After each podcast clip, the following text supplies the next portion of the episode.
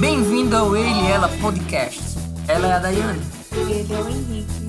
O tema de hoje é Você? eu? Não, você é a série. Ah tá. Então vamos lá, galera, que o papo tá legal hoje.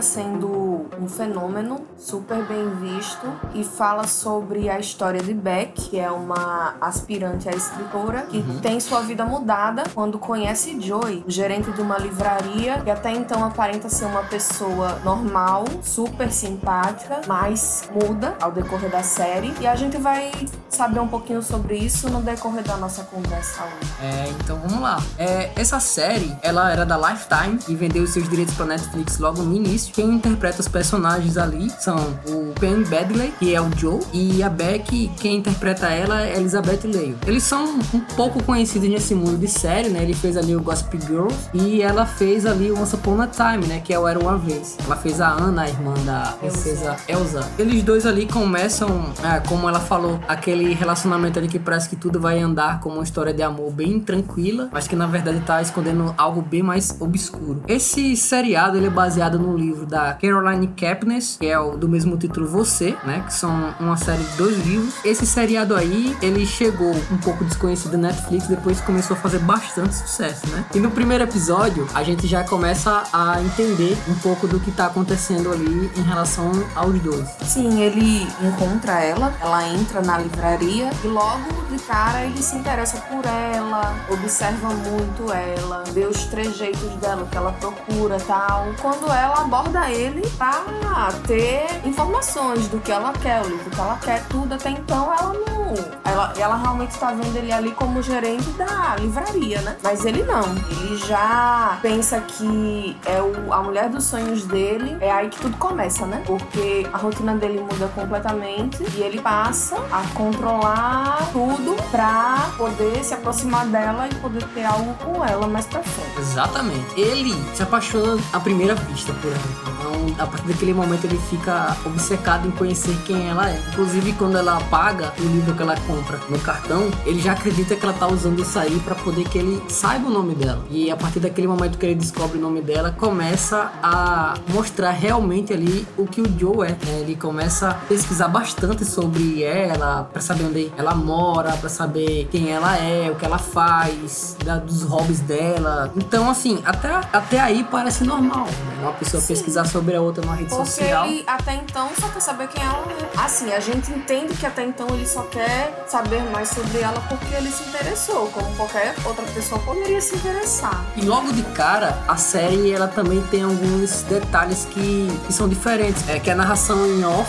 a narração em off ali do Joe, na mente dele, né? Onde a gente começa a ver que toda a história vai ser pela perspectiva do Joe. Vai ser sempre na visão dele, do ponto de vista dele. Inclusive, o que me chamou a atenção logo no início é que a câmera, ela desfoca o fundo e foca só no personagem. Isso já mostra a visão dele ali é só de ver a Beck. Ele não vê mais nada, ele não enxerga mais nada, ele só quer saber da Beck. E o início da relação dos dois personagens ali é aquilo, aquele contato na livraria e pra ele já é algo excepcional que já vai mudar a vida dele e ela simplesmente foi à livraria comprar um livro. Ele até fica esperando que ela poste algo sobre a compra do livro na internet pra citar ele ou não. Quando ela posta que fala que só comprou o livro, ele já, já fica meio incomodado.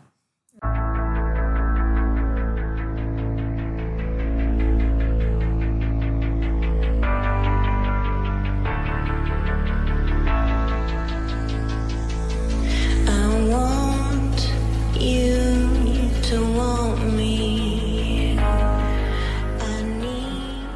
É aí que começa, né? Ele segue ela, é, descobre onde ela mora, também começa a pesquisar nas redes sociais, que você já mencionou, e tudo o que ela faz, ele acha que possivelmente é porque ela também quer alguma coisa, né? Ou que possivelmente ele tem alguma chance se conseguir se aproximar dela. Só que a princípio realmente ele só observa, só vê o, o dia a dia dela, a rotina dela todinha para poder investir.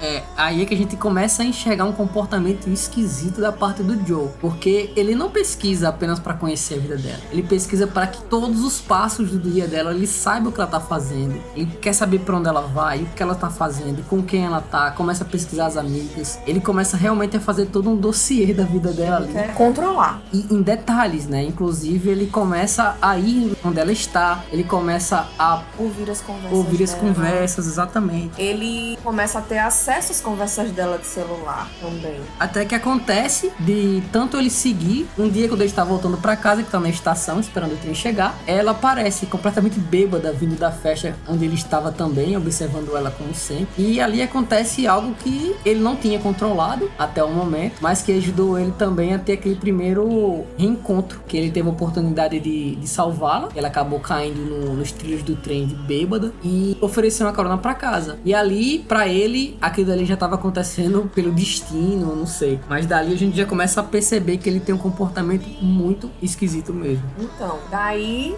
quando eles estão no carro, aparece um novo personagem. E na verdade ele já tinha aparecido antes. Mas que pra ele é um obstáculo. Que é o cara que ela sai, o Benji. Isso. Aí ele vê realmente como um obstáculo alguém que pode atrapalhar os planos dele de ficar com ela. Porque ela, querendo ou não, ela tem algum tipo de, de sentimento pelo Benji, né? Exato. Ela- ele sabe que ela sempre vai se render a ele quando ele aparecer. Então ele viu que ele precisaria fazer alguma coisa pra tirar esse obstáculo do caminho dele. É, então esse primeiro episódio aí, quando eu assisti, fez uma espécie de resumo ali de como ia ser a história dali pra frente. E a gente já viu que tanto o comportamento de Joe é esquisito, como também a vida da Beck não é normal, né? Ela também tem problemas, a gente vê vários problemas de falta de confiança, as amigas dela que parecem serem falsas, o Joe até comenta, né, sobre as amizades dela. A gente vê o relacionamento dela com o Benji totalmente esquisito, também totalmente errado ali. E eu comecei a pensar, essa série deve abordar muito essa questão de exposição massiva às redes sociais, porque é o que me deixa mais é, impactado no primeiro episódio, né? O quanto de informação ele consegue descobrir dela de Através das redes. através das redes sociais. Não só descobrir, como também saber pra onde ela vai e já começar ali a manipular o ambiente de uma certa forma, né?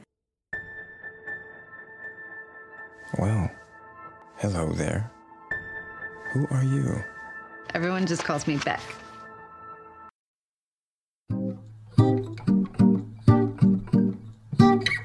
Where the windows are broken. Ao voltar pra casa nesse táxi, o que é que acontece? Ele aproveita da situação e já rouba o celular dela, já com a intenção de saber mais sobre ela. Então ele já pega o celular dela ali e rouba na intenção de vasculhar o celular dela pra descobrir mais informações sobre ela. Isso. E é aí que continua essa questão da- do controle todo, né? Porque a partir desse momento ele passa a controlar tudo à volta dela para que as coisas fiquem.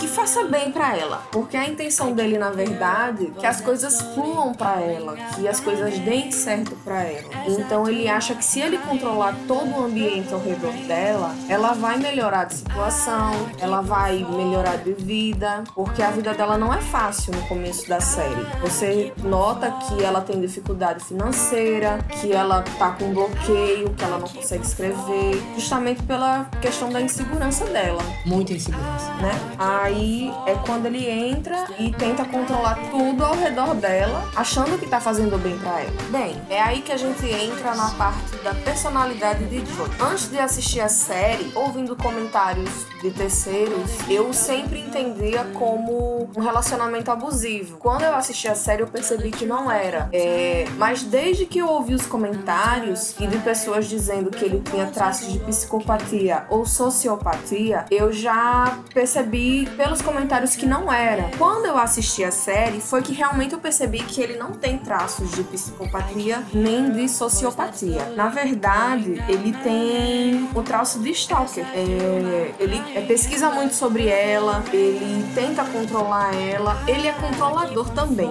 mas psicopata com certeza não, porque a gente vê em muitos momentos do, da série que ele reluta para tomar algumas atitudes, a gente vê que ele muitas vezes age por impulso e muitas vezes ele demonstra arrependimento e esses não são traços de psicopatas, né? Então a gente tem mais como um stalker mesmo. Ele é obsessivo, tem aquela, aquele negócio de estar tá sempre querendo saber quem ela é, onde ela tá, o que ela faz, com quem ela tá, as conversas dela, tudo. Então ele tá mais pra uma obsessão, é verdade? Exatamente. Esse comportamento de stalker, ele não é muito difundido, ele não é muito falado. Ele, na verdade, até é um pouco banalizado. Algumas pessoas aqui no Brasil até inventaram um verbo para isso que fala Stalkear. Ah, estão stalkeando, né? Tem alguém me stalkeando aqui me observando. Mas assim, depois a gente pesquisar a fundo sobre o que é isso, a gente descobre várias coisas. Inclusive, descobre que isso é um comportamento muito perigoso. Eles vivem em cima de um, uma linha tênue entre o amor e o ódio. A gente teve até casos aí recentes aí com aquela Ana Hickman, onde um stalker que perseguia ela já há muito tempo decidiu entrar no hotel onde ela tava e, e matá-la. Depois Porque de várias confissões. Né? É, depois de várias confissões de, de que era apaixonado por ela, então ele já tava perseguindo ela há muito tempo nas redes sociais, mandando várias mensagens. O nome dele era o Rodrigo Augusto de Pádua, né? Ele tava perseguindo ela há muito tempo e sempre com esse comportamento de que era extremamente apaixonado por ela ela, fazer tudo por ela. E o Stalker, ele é isso, ele tem esse amor obsessivo, platônico, e quando ele percebe que a pessoa não corresponde a esse amor, esse amor pode se transformar em ódio. E é aí que vem o perigo. Então, vários psiquiatras já analisaram sobre esse tipo de comportamento, e a gente teve, na nossa pesquisa aqui, visto que esse comportamento ele não é uma coisa simples, ele é uma coisa muito complexa, porque ele, ele é um conjunto de coisas que levam o Stalker a ser quem ele é. Inclusive, existe vários vários perfis de stalker. E mesmo antes de eles terem um relacionamento, ele sempre, sempre tava com aquele pensamento, não, ela é assim. Mas quando ele via que ela não era, é, mudava. Só que quando eles começam um relacionamento, que é um pouco mais pra frente, ele permanece inseguro. Ele permanece nesse mesmo, nessa mesma linha de ela vai me trair, ela vai fazer isso, ela vai fazer aquilo. Então é outro traço do stalker, que é o borderline, né? É, é um dos perfis. E o Stalker também, a gente pode lembrar outro caso super famoso aí, que foi o de John Lennon. Ele foi assassinado por um fã. E era um fã Stalker também que perseguia ele, de todas as formas possíveis, queria estar sempre ao lado dele, tentava controlar o ambiente para poder ser amigo dele. Belo dia, quando ele percebeu que não ia conseguir a amizade do John Lennon, resolveu matá-lo. Isso aconteceu justamente por causa desse tipo de comportamento, que quando há perda, ele se transforma em ódio. Depois que chega nesse ponto aí dificilmente vai ser revertido. Né? Então os stalkers eles têm esse tipo de personalidade, esse perfil. E o que o Joe tava fazendo ali, além de stalker físico, que era tá sempre seguindo, observando ela, tentando pulsar é, o que poderia ali na casa dela também. A gente também teve o cyber stalker, né? Que era justamente um comportamento de perseguição também nas redes sociais. Só que pior do que tá tentando enviar mensagem o tempo todo, ele tava usando o celular que ele tinha roubado dela para observar o que ela falava com os outros. Então isso já era uma invasão de privacidade incrível já. Exatamente. É, por meio disso, ele acabava descobrindo coisas que não era do, do, da conta dele, justamente por querer estar o tempo todo sabendo o que ela fazia ou não. E seguindo com a série, temos a parte onde ele é, faz a primeira vítima dele, que é Benji, o possível namorado de Beck, que ele leva ele pra livraria e prende ele por alguns dias, né? Tem a questão da marretada, ele passa vários dias preso, ele pensando se vai matar ou não. Decide que sim, que vai matá-lo. Acredito eu que não só por ser um obstáculo, mas por ser uma ameaça tanto em relação ao relacionamento dele com Beck, quanto à liberdade dele, porque o que ele fez foi um crime. Então, ele decide fazer do jeito dele para se livrar do seu primeiro obstáculo. Foi Bendy. A gente também teve a parte da festa, que foi meio que uma, uma aproximação, mas foi um distanciamento também, né? Porque ele achou que já poderia rolar alguma coisa, só que não, não teve nada e foi aí também que apareceu a primeira vez o nome Kent, que a gente vai saber mais pra frente um pouco sobre ela. Exato. E fala sobre a eliminação do Bendy aí. Antes de eliminá-lo, a gente já percebe ali que o, a personalidade dele não é totalmente predatória. Ele não é um cara que planeja tudo frio e calculado para poder eliminar, tirar os vestígios e ninguém descobriu o que aconteceu como um psicopata faria, né? Ele tem um impulso e dá uma marretada na cabeça do Bendy e acaba não matando. E o que, que acontece? Ele prende o Bendy na jaula e fica no porão da livraria, que é uma espécie de, de jaula de vidro onde ele guarda os exemplares mais raros da livraria, os mais caros, é um ambiente controlado, a prova de som, ar-condicionado, tudo para que os livros não venham a estragar. E ele deixa o Bendy preso e ele tem alguns diálogos com o Bendy, onde ele tenta descobrir mais coisas sobre ele e, consequentemente, descobrir mais coisas sobre ela, porque até aquele momento ali ele não tinha decisão de matá-lo. Ele até cogitou a possibilidade de soltá-lo após o Bendy tentar negociar a liberdade dele ali com um segredo que, que o Joe teria, que seria de que um, um dia lá ele matou uma pessoa é, que estava bêbada, né? Pareceu um acidente ali, mas meio que ele teve culpa, mas aquilo ali foi encoberto. Só por ser encoberto aquilo ali se tornou um crime. E ele deu esse vídeo ao Joe, né? Disse onde estava o computador, para que ele tentasse negociar a liberdade dele. E o Joe meio que ia aceitar isso, né? Até que ele foi para essa festa, onde o Joe, o Joe foi com a cabeça já meio que manipulada pelo Benji de que a Beck ia usar ele como acessório e não ia dar tanto valor como ele merecia. E ele foi com essa cabeça. Mas como a obsessão dele na, o cegou novamente, ele voltou mais apaixonado ainda, né? Achando que tudo que o Benji tava falando era para tentar distanciar ele da Beck. Então ele viu que não tinha outra alternativa. Exatamente. Porque em todos os diálogos dele, Benji sempre falava a mesma coisa, porque era o pensamento que ele tinha. Ele não via Beck como uma menina que não tivesse interesse, que tudo que ela fazia sim era por interesse, ou porque queria é, se aproveitar da situação, talvez, que ela era muito. não passava a imagem que realmente ela tinha. Então, teve toda essa situação aí até que chegou no, na morte de Benji. É, e a morte do Benji foi interessante, porque quando o Joe realmente teve aquela determinação de que iria matá-lo, ele o usou de um artifício de que foi entre umas, uma das conversas, quando ele foi alimentar o Benji lá, ele falou que era a amendoim. E ele usou isso aí para poder criar uma espécie de veneno de amendoim, né? Colocou algumas colheres de óleo de amendoim na, na bebida, para que o Benji morresse envenenado. Porque até aquele momento ele não tinha sangue frio de matar o Benji como um psicopata faria. Né? Ele... Ou ele mataria no impulso na marretada, ou senão ele não ia conseguir matar de outra forma, não, que não fosse essa, né? E ele falou quem diria, deu certo, porque o Benji acabou morrendo, envenenado pela alergia que tinha o amendoim. E nessa hora que ele começou a mostrar outra personalidade dele, que ele tava ali perdido, sem saber o que ia fazer com o corpo. Então começou todo aquele drama ali do que ele ia fazer com o corpo. Ele pensou em, em quebrar os dentes dele para que ele não pudesse ser reconhecido, não teve coragem. Depois ele ficou pensando várias outras coisas, até que ele decidiu deixar o corpo lá apodrecendo, na esperança de que aquele problema ali fosse se resolver sozinho. Só que não. Exatamente. E ele foi só piorando. Então,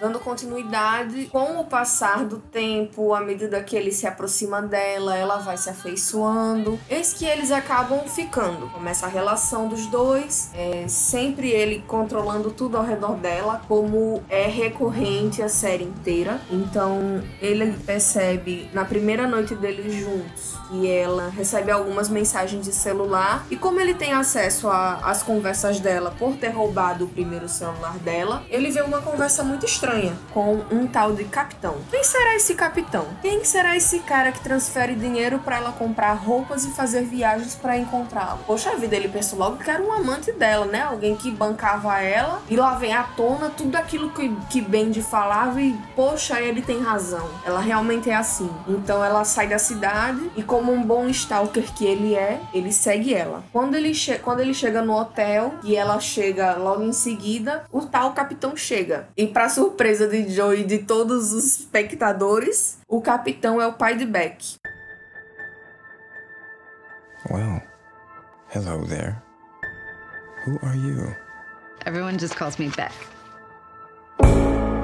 É, que já havia falado que o pai estava morto, que inclusive fazia várias vezes poemas falando sobre esse, sobre suposto pai morto, sobre o sofrimento dela. Até o Joe se surpreendeu, que ele disse, por essa eu não esperava. Então a gente começa a perceber que a pessoa do Joe não era a única ali com problemas na série. A Beck também tem uma personalidade muito destruída, né? Então ela tem vários traumas de infância, ela não tem essa aceitação mais do pai, ela tem uma relação muito afastada do pai e ela inclusive prefere falar para as amigas ou para todos os outros que o pai tá morto. E ela mantém esse pai em segredo e o pai também fica em segredo porque o pai já tem uma outra família. Isso aconteceu por quê? Porque o pai dela era um viciado e um belo dia ela chegou e ele tava tendo uma overdose, ele foi levado para para emergência e lá ele conheceu uma mulher que ajudava esse tipo de gente que passava por adicção, né, que era um, um viciado e eles se conheceram, acabaram ficando juntos e constituíram constituíram família, né? E a Beck usou isso como uma forma de finalmente se afastar dele, porque eu acho que na verdade ela não aceitava aquele pai é, viciado e, e ela era muito perturbada. A gente percebe que o grande problema da Beck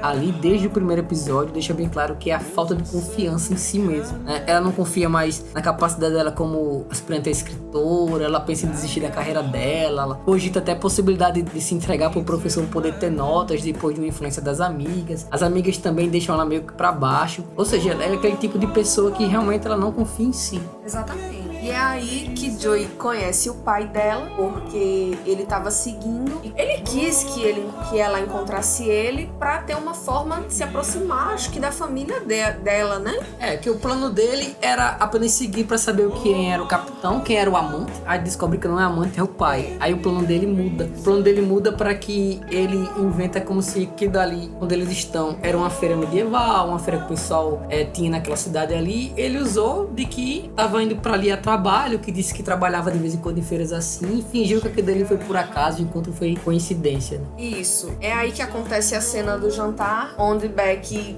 meio que desabafa, né? Ela solta tudo que ela viveu a vida toda, mostra pra madrasta dela. Ela sim conhece o pai, porque ela viveu aquilo. A madrasta, a esposa dele, ajudou sim ele se, a se, se reabilitar. Só que hoje em dia ela tem outra imagem dele. E Beck não, Beck tem uma imagem totalmente horrível do pai. Então é aí que ela larga tudo, vai pro Doc para eles conversarem, ele vai atrás dela, eles conversam, ele tenta dar um conselho a ela e eis que surge a primeira discussão. Ele pensa que realmente não dá certo, que ela não vai querer mais ele, justamente porque ele se meteu diretamente, coisa que ele nunca tinha feito antes. Até então, ele só controla tudo indiretamente. Foi a primeira vez que ele tentou fazer alguma coisa diretamente e não deu muito certo. Só que ali ele realmente estava tentando ajudar. Até pro bloqueio dela de escritora e tudo mais. Só que ela, por ela ter os problemas dela, por ela ter os, os traumas dela, é a forma dela se defender. Ela não quer que ninguém se mete. Então é aí que surge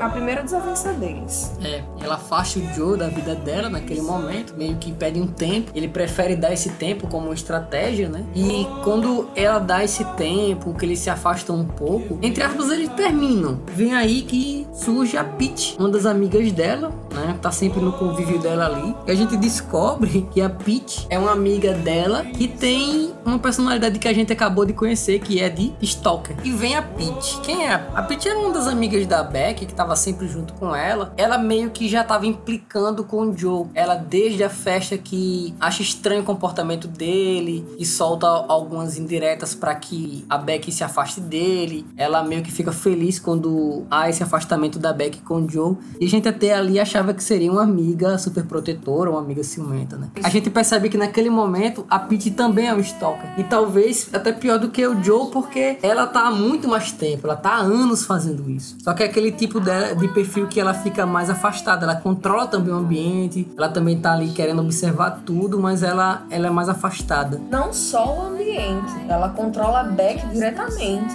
Influenciando, né? Sim, ela influencia, ela diz coisas que Beck quer ouvir. Muitas vezes não também, né? Ela tenta aconselhar, dizer, não, procura alguém com um nível social melhor. Ou seja, ela, procura alguém que lhe dê mais oportunidades. Ele não vai lhe dar nada. Você quer acabar a sua vida rachando a conta no restaurante. São essas coisas assim, ela, ela menospreza realmente. E desde o princípio, ela implica diretamente com ele, porque tanto ela é uma ameaça para ele, quanto ele é uma ameaça para ela. Então os dois vão ficar nesse jogo, nesse jogo até que surge mais uma coisinha é, vai começar os problemas, né? Porque nesse mesmo momento que a gente começa a descobrir isso, o Joe lá na série também descobre. Então ele começa a stalkear a Peach, que tá stalkeando a Beck, e ele também tá stalkeando a Beck, e fica aquele, aquele rolo, aquela confusão toda. Mas ele começa a stalkear a Peach e também faz a mesma coisa do início. Procura todas as informações que podem em redes sociais, vasculha a vida dela, e eis que ele descobre que ela também é apaixonada pela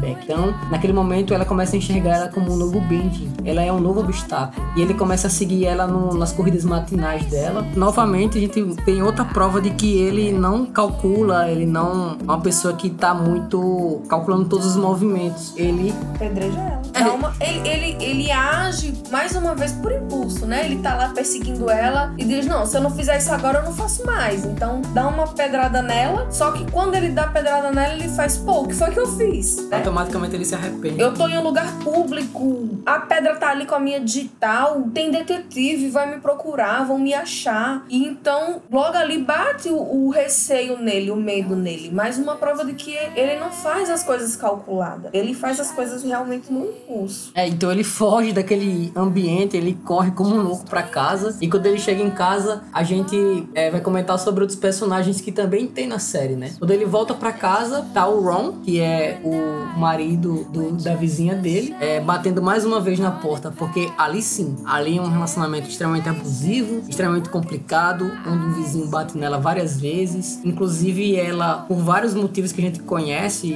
relacionamentos assim, ela meio que é, deixa o filho um pouco de lado. E é o Paco, que é um personagem super importante também, que tá ali na série para humanizar o Joe. O Paco tá ali para mostrar que o Joe não é esse cara tão ruim assim que faz essas coisas. Que realmente sim, ele se importa com as pessoas. Ele se preocupa com o menino, com a situação do menino de tudo aqui, aquele convívio familiar dele complicado e tudo, onde realmente se tem, como você disse, um relacionamento que sim é abusivo, onde o cara vem, bate na mulher, depois diz que se arrepende, não vai fazer mais e fica nesse ciclo vicioso. Assim, já é errado quando é só em um casal. Quando tem o terceiro elemento, que é uma criança e tá em desenvolvimento de personalidade, é mais complicado ainda, porque a criança sofre tudo diretamente. Ela sofre tudo. Então Joey tem essa, essa compaixão pelo menino. Ele se importa com ele e tenta fazer de tudo para aliviar a vida do menino, deixar a vida dele menos pesada. E com isso o Joe tá sempre ajudando, aconselhando o Paco, é, emprestando livros para ele ler, algumas vezes compra comida para ele. Só que esse Ron, esse cara, acha que o Joe é um pedófilo, porque a minha impressão que tem é essa, de que tá ali querendo aproveitar da situação e aproveitar da situação da seguinte forma, né? Usar o, o menino, usar o Paco para poder influenciar negativamente, para que o relacionamento dele termine, né? Influenciar a mãe. Algumas das duas coisas acontecem isso na cabeça do Ron. E quando ele tá ali bêbado, batendo na porta que o Joe volta desesperado depois de ter dado a pedra na cabeça da Peach, ele desconta tudo em, em Joe. Começa a esmurrá-lo, dá uma surra nele ali, ele cai. E aí ele já recebe o telefonema da Beck falando que aconteceu algo horrível com a, com a Peach, que ela foi atacada no parque. E aí vai pra aquela parte de que a Peach usa isso ao favor dela. Ela começa a se fazer de vítima. Ela diz que a presença masculina dele no ambiente tá afetando a cura dela e pede pra ela sair, ela começa uma manipulação pesada. E ela tem um plano é, na cabeça dela já feito, que é levar a Beck pra casa dela de campo, né, em Connecticut. E lá ela já tá com tudo pronto, inclusive com passagens compradas pra França,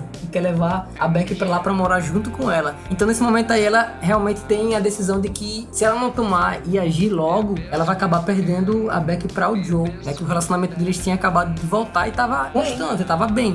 Só que Joey também tem esse mesmo pensamento. Ele pensa assim: se eu não agir rápido, Pete vai acabar vencendo e levando Beck pra longe de mim. E como o Beck e como eles estão naquele começo de relação, que ele não tem muita certeza do que vai acontecer, ele realmente acha que se, se a Pete levar ele embora, ela vai. Porque Pete consegue manipular ela. Manipula ela das, de todas as formas. de todas as formas possíveis e ele sabe o quanto ela é suscetível a isso por ela ter essa falta de confiança extrema dela dela tá com esse tipo de relacionamento com a amiga já há muito tempo e ela sabe que é muito fácil Pete chegar lá convencer ela então ele tem a ideia de que vai segui-la né? então ele descobre onde é que é essa casa através de mais uma fuçada em redes sociais em pesquisas e tudo mais inclusive ele tem até é, roubado o notebook dela numa, numa parte da história né e consegue mais informações e ele decide ir pra lá só que no meio do caminho ele acaba sofrendo um acidente e quase é pego por um policial, mas ele é inteligente, ele é um cara bem sagaz. Ele, quando foi para aquele meio de ricos, ele meio que se disfarçou de um rico usando o relógio do Bendy, que era um relógio super caro, e com aquele papo de que era um cara ali é, da mesma sociedade. Então ele consegue é, fazer a cabeça do policial facilmente, mas o policial ainda fica com o pé atrás, né? E isso me incomoda um pouco, porque aquele policial ali meio que Deixou passar. deixou passar, fez vista grossa. Então, mesmo depois do acidente, ele consegue ir até a casa. E ao chegar na casa, ele, ele invade a casa e começa a tentar descobrir o máximo de coisas possíveis. Só que ele tem sofrido um acidente e ele tá malzão. Ele cortou a cabeça, teve uma concussão e ele tá meio que tendo uns, uns flashes com a Candice. Então ela tá começando a enxergar a Candice, a ex dele. E ele tá naquela, a gente não sabe se ele tá prestes a desmaiar, se ele tá passando mal. É, mesmo tendo sido planejado essa questão dele ir até Connecticut pra poder vigiar elas duas e ver o que ia acontecer, aconteceram muitas coisas que mostram que não foi bem planejado. O acidente foi um empecilho que fez ele perder um pouco o eixo. Então, quando ele entra na casa, ele já deixa muitos sinais de que ele estava lá. Ele desmaiou umas três ou quatro vezes, então tem resquício de sangue pela casa. Ele não toma cuidado com as digitais dele enquanto tá na casa. Tem a cena do xixi que ele faz no potinho, que não era pra ele ter esquecido aquilo ali. Então, mostra que ele não planeja bem as coisas. Ele planeja sim, mas ele não planeja com detalhamento. Ele não planeja pensando assim, ó, eu tenho que fazer isso e isso, não posso fazer isso, eu não posso deixar rastro. É, ele até planeja, mas a impulsividade dele sobrepõe o planejamento. Então ele começa esses erros aí. E ele começa a deixar rastro. Rastros esses que não foram mais falados no- na série. Que, Até foi citado, mas assim, que bem a gente, não, que a gente não, não teve muita o que levar pra frente. Que tipo assim, deixou passar batido, sabe? Pode ser que seja uma coisa que venha mais pra frente. Mas nessa temporada passou, passou passando.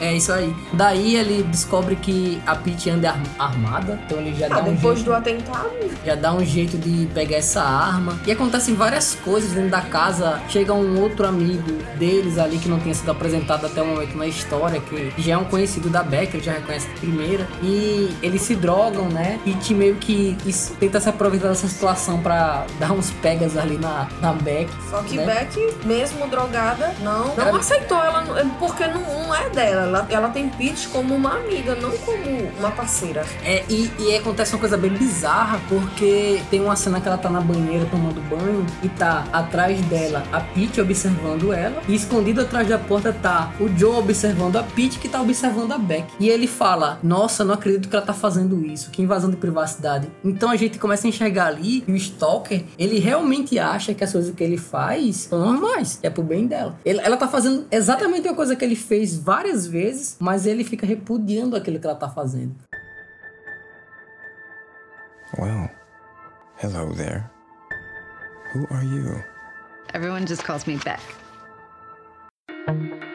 Thank you. É, a Beck depois de ter esse, insight de que ela não queria isso e tal, ela Resolve ir embora. resolve ir embora, faz as malas dela, diz: Não, eu vou voltar com o Joe, eu não quero viajar pra França, eu não quero ir pra lá, eu, eu tenho uma vida aqui e tal. A Pete veio que perdeu, né? Então o Joe mais uma vez desmaia e fica lá, e eis que a Pete acha ele. Então eles têm um pouco de briga corporal, Um pouco não.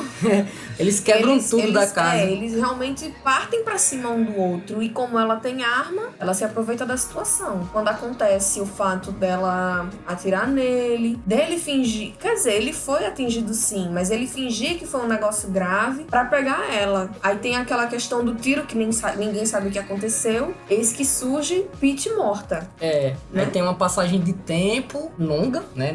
A morte dela. Toda aquela questão da terapia, eu acho que faz um mês. Porque ela tá naquela, naquele processo do luto ainda, né? É, aí eis que vem o furo de roteiro incomodou bastante, né? Então vamos lá, ela disparou três vezes, né? Ela disparou uma vez que foi dentro da casa, disparou novamente na perna do Joe quando ele tentou fugir. Supostamente teve outro disparo que foi na cabeça que ele simulou o suicídio. Então houve três disparos e os peritos chegam lá, pegam uma arma com três munições disparadas, uma, uma disparada dentro de casa e engolem que é uma história de, de suicídio é, e deixam por aquilo mesmo. Realmente é uma coisa pra história levar pra frente. É, foi como eu pensei, né? Como ela já tinha fingido suicídio algumas outras vezes, como o Beck já diz mais pra trás, já tinha sido a terceira ou a quarta vez que ela tinha tentado suicídio, aceitaram. Simplesmente aceitaram que ela se suicidou. Uma das vezes que ela tentou suicídio, né, foi também na série ali, que a gente viu quando ela tomou aqueles remédios. Só que ela tomou de uma forma super controlada. Ela não queria se matar, ela só queria chamar a atenção da, da Beck. E o Joe percebe aquilo ali e, e também percebe que, que, que é muito mais grave, né? Que ela realmente tá jogando pesado com ele.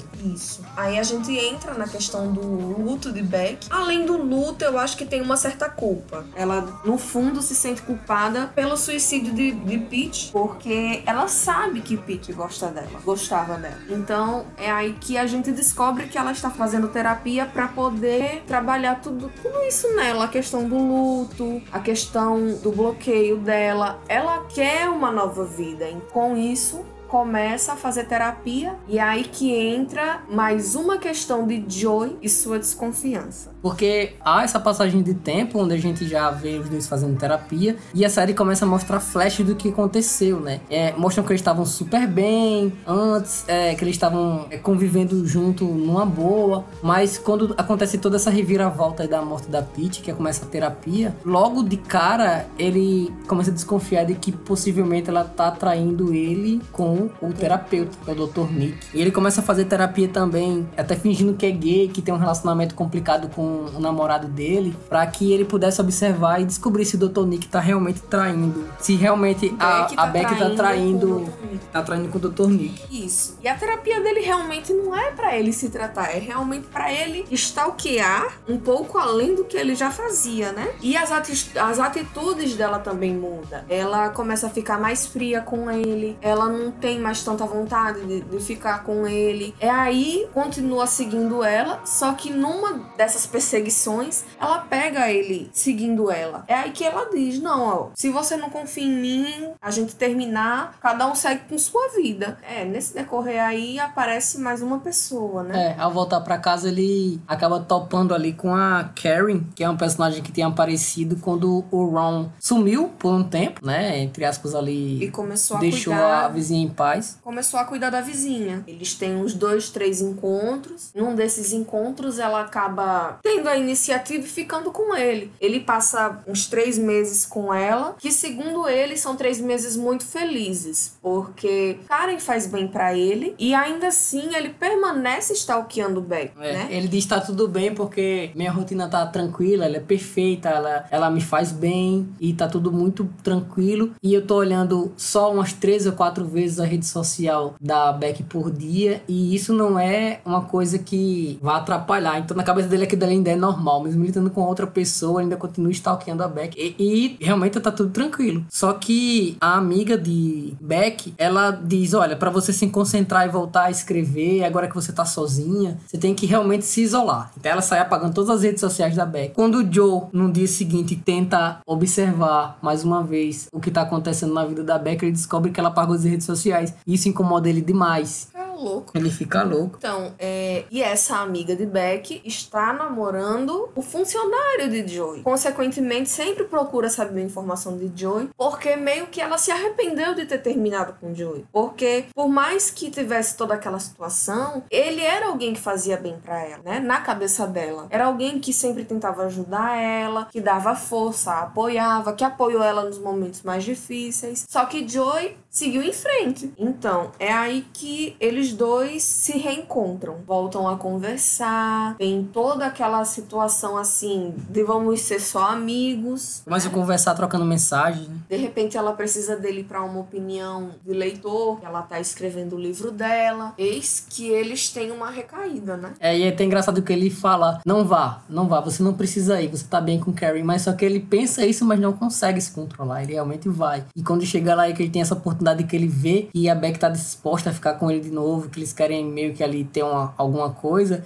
ele fica, não faça, não faça, mas acaba fazendo. Então, assim, ele não tem aquele controle. Tem aquele sentimento por ela, né? Então, aquele sentimento gigante. Isso, até então ele não queria ter terminado. Ela que terminou com ele. Como ela quis ficar com ele, ele continuou seguindo. Só que ela viu que eles estavam fazendo uma coisa errada com uma pessoa que não tinha nada a ver com isso. Foi aí que ela disse: Não, eu não posso ficar com você desse jeito. É melhor a gente, de novo, cada um seguir sua vida. É aí que ele termina com o cara. Que ele explica: Ó, você é uma pessoa maravilhosa maravilhosa, você é perfeita, mas não tem mais como a gente ficar junto. E Karen percebe que ele termina com ela sim por causa de Beck, porque Beck se reaproximou e porque ele quer investir de novo em Beck, porque ele vê que tem uma chance de eles dois ficarem juntos e serem felizes juntos. Então ele termina com ela, vai atrás de Beck porque é quem ele realmente quer. É, e quando isso acontece, eles voltam e eles voltam muito forte. Eles voltam como nunca tiveram antes. Ficam super bem, é, a rotina deles voltam a tudo ser como era antes. Só que o Joe, ele começa a ter alguns pesadelos e dentre esses pesadelos ele sempre acorda falando sobre a Candice. Isso incomoda demais a Beck. Ela sabe que Candice é uma ex, mas até então era apenas uma ex, normal. Mas ela começa a achar estranha a quantidade de pesadelos que ele começa a ter todos os dias falando de Candice. Isso. Quem passa a stalkear agora é Beck. É, aí, aí, aí a gente tem uma reviravolta ali na série que a Beck começa a usar também, mais uma vez, rede social, para tentar vasculhar e saber o que realmente aconteceu com Candice.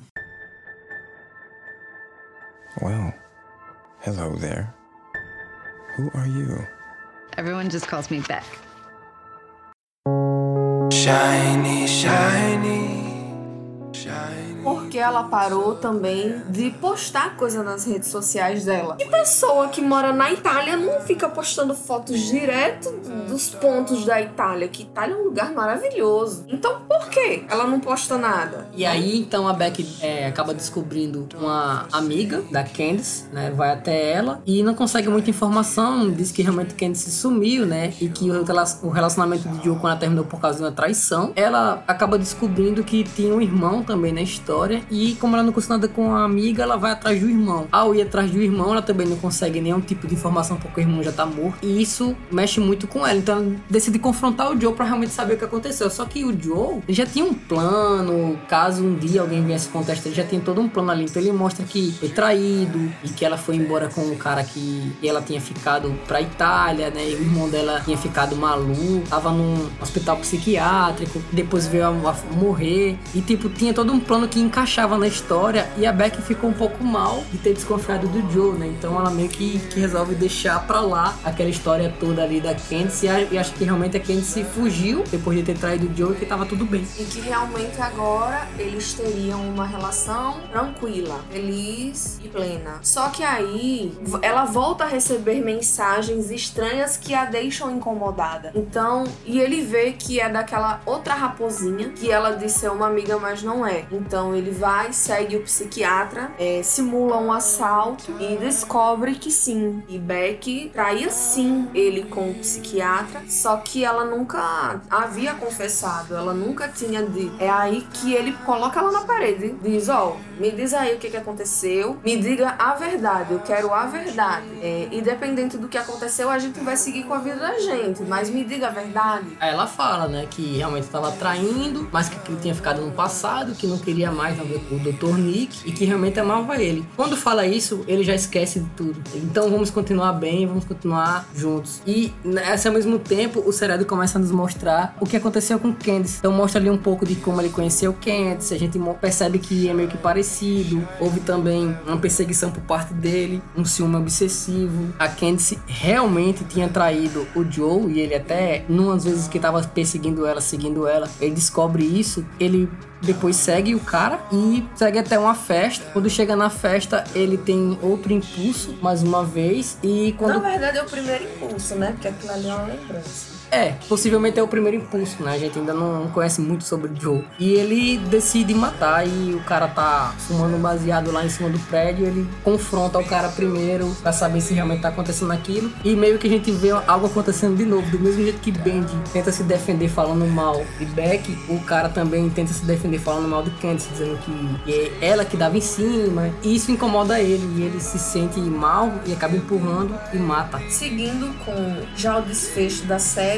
quando eles pensam que sim, agora sim, tá tudo perfeito. Paco vem, Paco ainda está aborrecido com ele por algumas situações que aconteceram no decorrer da série e vem devolver um livro a ele. Aí diz: Não, eu tinha esquecido que tava no telhado. Aí ela, como assim? Não, porque o Joey disse que, que algumas coisas podem ser escondidas no telhado do banheiro, que tem um esconderijo secreto lá, um, um teto falso, que Beck vai. Fica curioso. Fica, isso. E vai atrás, né? Ver. Pô, se ele sabe disso, deve ter alguma coisa ali, né? Interessante de se ver. Interessante até demais, na verdade. Que é a caixinha dele, né? Que tem os objetos dela, o celular dela, o celular tanto de Bendy quanto de Peach. Tem dentes lá dentro. Então ela fica horrorizada. Roupas íntimas de, Beck também. Isso. Começa a passar um flashback na cabeça dela de todas as situações. O dia que ela perdeu o celular, ela lembra do celular de, de Bendy, ela lembra do celular de Peach, ela vê as roupas, ela vê os dentes. E, e aí que tudo vem na cabeça dela. Realmente, ela tinha desconfiança de um dia de Joe,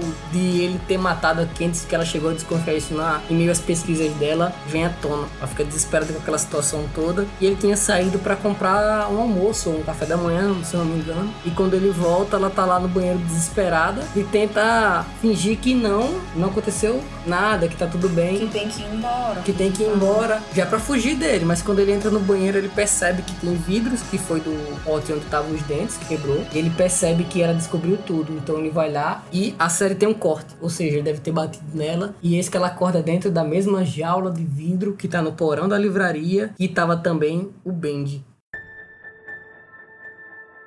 Well, hello there.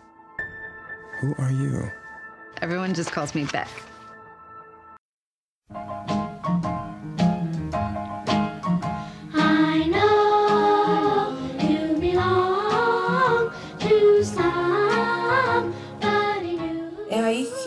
Acontece todo acerto de conta entre eles dois, né? Ela pergunta por que isso? Por que dessas atitudes dele, né? Que ele matou Bendy, por que ele matou Pete? E ele explica que eram pessoas que faziam mal pra ela, que ele precisava tirar essas pessoas da vida dela. Na cabeça dele, ele fez um bem pra ela. Ele sim, realmente fez um bem, um bem para ela, porque eram pessoas que, que prejudicavam a vida dela. Mas ele fez da forma errada. A que custo ele fez isso? Isso. Só que na cabeça dele, pô, eu fiz por ela. Fez por né? amor. Isso. E na cabeça dele, ela deveria entender. Tudo que ele queria ali é que ela, que é, era que ela entendesse. Que tudo que ele fez foi por ela. E que ela colocasse uma pedra nisso tudo. Da mesma forma que ele colocou uma pedra na traição dela, né? E na cabeça de Pete. Isso.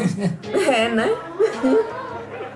Então, é aí que ele mantém ela presa, mantém ela em cárcere. E coloca lá o, a, a- a máquina de escrever para ela conseguir finalizar o livro dela. É aí que ela começa a escrever as coisas assim que é pra é, enganar ele. É, ela tenta é, criar forma de fugir, né? Ela tenta é, fingir que tá acabando a favor dele, do plano dele, e começa a dizer que tá. É realmente o que você tá querendo fazer pro meu bem. Ela começa a fingir que tá de acordo com aquilo tudo para poder criar, tentar criar uma forma de fugir. É, ele diz: olha, isso, esse lugar é ideal para você escrever. Não tem som aqui, aqui é um lugar calmo, tranquilo. Você vai desenvolver o seu livro facilmente.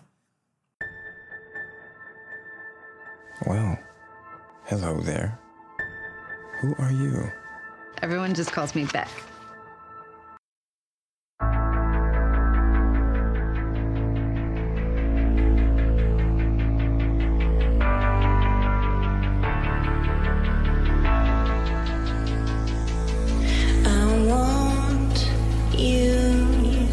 Que é acontece? A Beck planeja de todas as formas possíveis sair dali. A primeira ela tenta dizendo que ama ele e que vai ficar do lado dele, mas só que não dá muito certo, né? Ele, percebe. ele desconfia, né? Porque ela tá meio que querendo fugir. Mas ela então entende que se ela fizer aquilo de novo de uma forma mais convincente, ela tem uma chance de fugir. Então ela tenta novamente, só que de uma forma mais tranquila, fingir que, e que ainda ama ele. Que é o que ele quer ouvir. Ele quer, quer deixar naquela gaiola até ela dizer que ama ele. Então, é aí que ela escreve as últimas as páginas do livro dela, dizendo que tinha incriminado o terapeuta, que com isso ele ficaria sem todas as acusações, né, de tudo que tinha acontecido e que assim eles poderiam seguir com a vida deles felizes, né, com a pedra nisso tudo, eles sem acusações. É aí que ele realmente acredita que realmente, pô, ela me ama, ela vai, ela entendeu e ela vai estar comigo. Então é aí que ele diz: Não, eu vou lhe soltar agora, a gente vai ser feliz para sempre. Mas não, quando ele abre a porta da jaula, é aí que ela machuca ele, fura ele, né? E tenta fugir. Tranca ele na jaula e tenta fugir. É aí que ela vê que realmente ainda tá tudo trancado e aparece Paco. Só que Paco, ele tem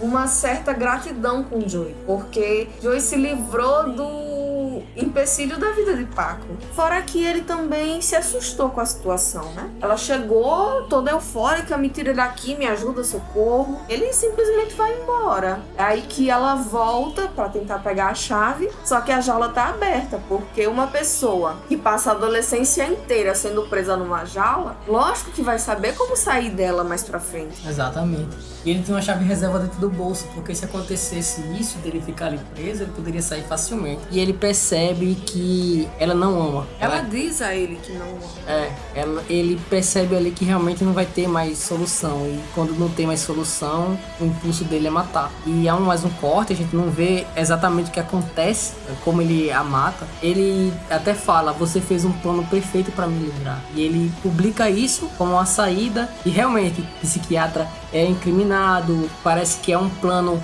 que ele tinha de não aceitar o afastamento da Beck e ele a matou. Então o jogo acaba saindo ileso dessa história toda. E é como a gente falou, o Stalker ele ama até o ponto que ele percebe que a pessoa a quem ele gosta não gosta dele. Todo o amor se transforma em ódio. E é isso que ele faz, ele elimina Beck. Depois que ele elimina Beck, a gente tem o final da história ali, mostrando que toda aquela história de amor acabou. Então ele volta para aquela rotina dele, da loja. O sino toca de novo, abrindo a porta. E ele percebe uma pessoa entrando. Curiosamente, ele vai ver quem é, porque ele acha que já pode ter uma chance de se apaixonar de novo. E é aí que vem um soco no estômago da série, né? E quando ele percebe que a pessoa que entrou é a Candice. A Candice não está morta. E é ali que a gente vê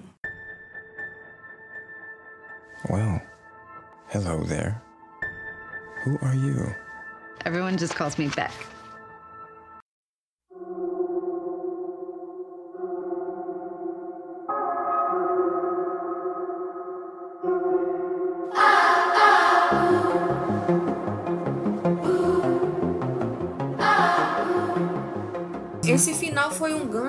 A segunda temporada que possivelmente vai ser um acerto de conta dessa vez entre eles dois, porque para ele ter uma surpresa daquela dela estar viva, alguma coisa muito séria aconteceu que não foi informado durante a primeira temporada, mas que sim vai ser abordada na segunda, muito possivelmente. A gente não conhece muito bem a história de Candice ainda, possivelmente a gente vai conhecer agora na segunda temporada. Aí agora vem a parte de curiosidades. A gente tentou resumir o máximo possível aí. É muita coisa pra resumir em muito pouco tempo, né? Porque acabou ficando gigante. Mas a gente tentou resumir aí é, com foco em cima apenas de Beck e de Joe, que são os que mais importam ali na série, lógico. Mas aí vamos lá para as curiosidades. Primeira, já pra impactar mesmo. Sabia que o Paco não existe no livro? Quem? No livro, no livro Você, da onde foi inspirada pra fazer a série, o Paco, o personagem Paco, ele não existe. Ele foi criado possivelmente aí pra série pra poder humanizar mais o Joe, né? Pra ter uma diferença ali. Outra coisa que acontece no livro é a parte onde ele mata a Pete, né? Ele não tem aquele ataque ao parque, né? E ele realmente segue as duas até a casa, mas em uma corrida matinal que a Pete vai fazer em volta é, da mansão dela, ele a segue e a mata, com, também com uma pedra na cabeça e joga o corpo dela no mar. Todo mundo acha que ela se matou afogada. É, o suicídio do da, suposto suicídio da Pete no livro é assim. Mas uma curiosidade que é até interessante falar é sobre o episódio 10. O nome do episódio 10 é O Castelo do Barba Azul. Senta que lá vem a história.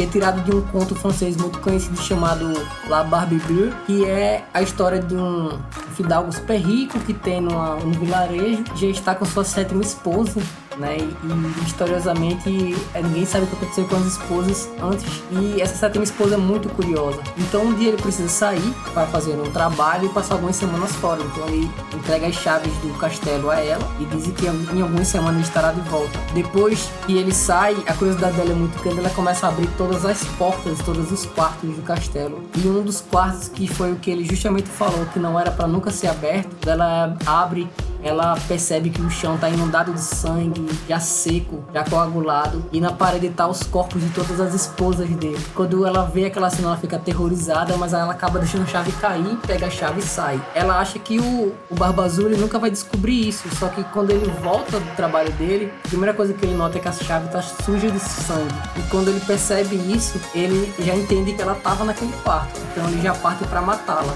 Só que por ela estar com medo dessa situação depois que ele voltasse, ela tinha deixado avisado a irmã e os irmãos também. E atacaram o e acabaram matando ele. Depois que elas correm para a torre mais alta do castelo e se trancam lá. Ou seja, o episódio 10 é exatamente isso, né? A descoberta do, de quem realmente é Joe, a fuga, é, ela ter ficado presa e depois ela morrer. É uma história bem pesada, mas é o que conta a série, na verdade. Principalmente essa parte final, né? Que é quando ela descobre tudo. Tem todo esse desfecho aí, né? É. E, e, e essa questão do stalk é uma questão pesada, né? Pesada e perigosa. Aqui no Brasil não se fala muito nisso. A gente não tem muitos casos aqui relevantes para que as pessoas comecem a tomar mais cuidado com isso, mas isso acontece muito. Acho que muita gente já passou por isso. Inclusive, aqui no Brasil, infelizmente, diferente da França, da Espanha e de Portugal, aqui stalkear não é crime. O stalker aqui é apenas uma contravenção criminosa, o que faz com que a pena seja muito mais branda, né? E entre aspas acaba estimulando as pessoas a fazerem isso. Fica a dica aí, né? Cuidado com o que você posta nas redes sociais e cuidado com quem lhe cerca. A gente falou um pouquinho aí sobre o seriado Você, que estreou na Netflix agora no ano 2018. E a gente tá bem ansioso pra segunda temporada, né? O que será que vai acontecer com o Joe? O que será que vai acontecer com a Candice? Será que a, que a Beck morreu mesmo? De quem era aquele corpo que tava sendo enterrado? Será que vai ter uma reviravolta? A gente tem algumas teorias aí, a gente já conversou bastante sobre isso. Bom, enquanto isso, vamos aguardar e continuar com as nossas especulações, né? Espero que vocês tenham gostado. Qualquer coisa que vocês queiram dizer, qualquer feedback que vocês queiram passar, qualquer opinião ou sugestão, é só mandar um e-mail aí no nosso. Vai estar na descrição. Manda um e-mail pra gente aí. Semana que vem tem mais. Valeu?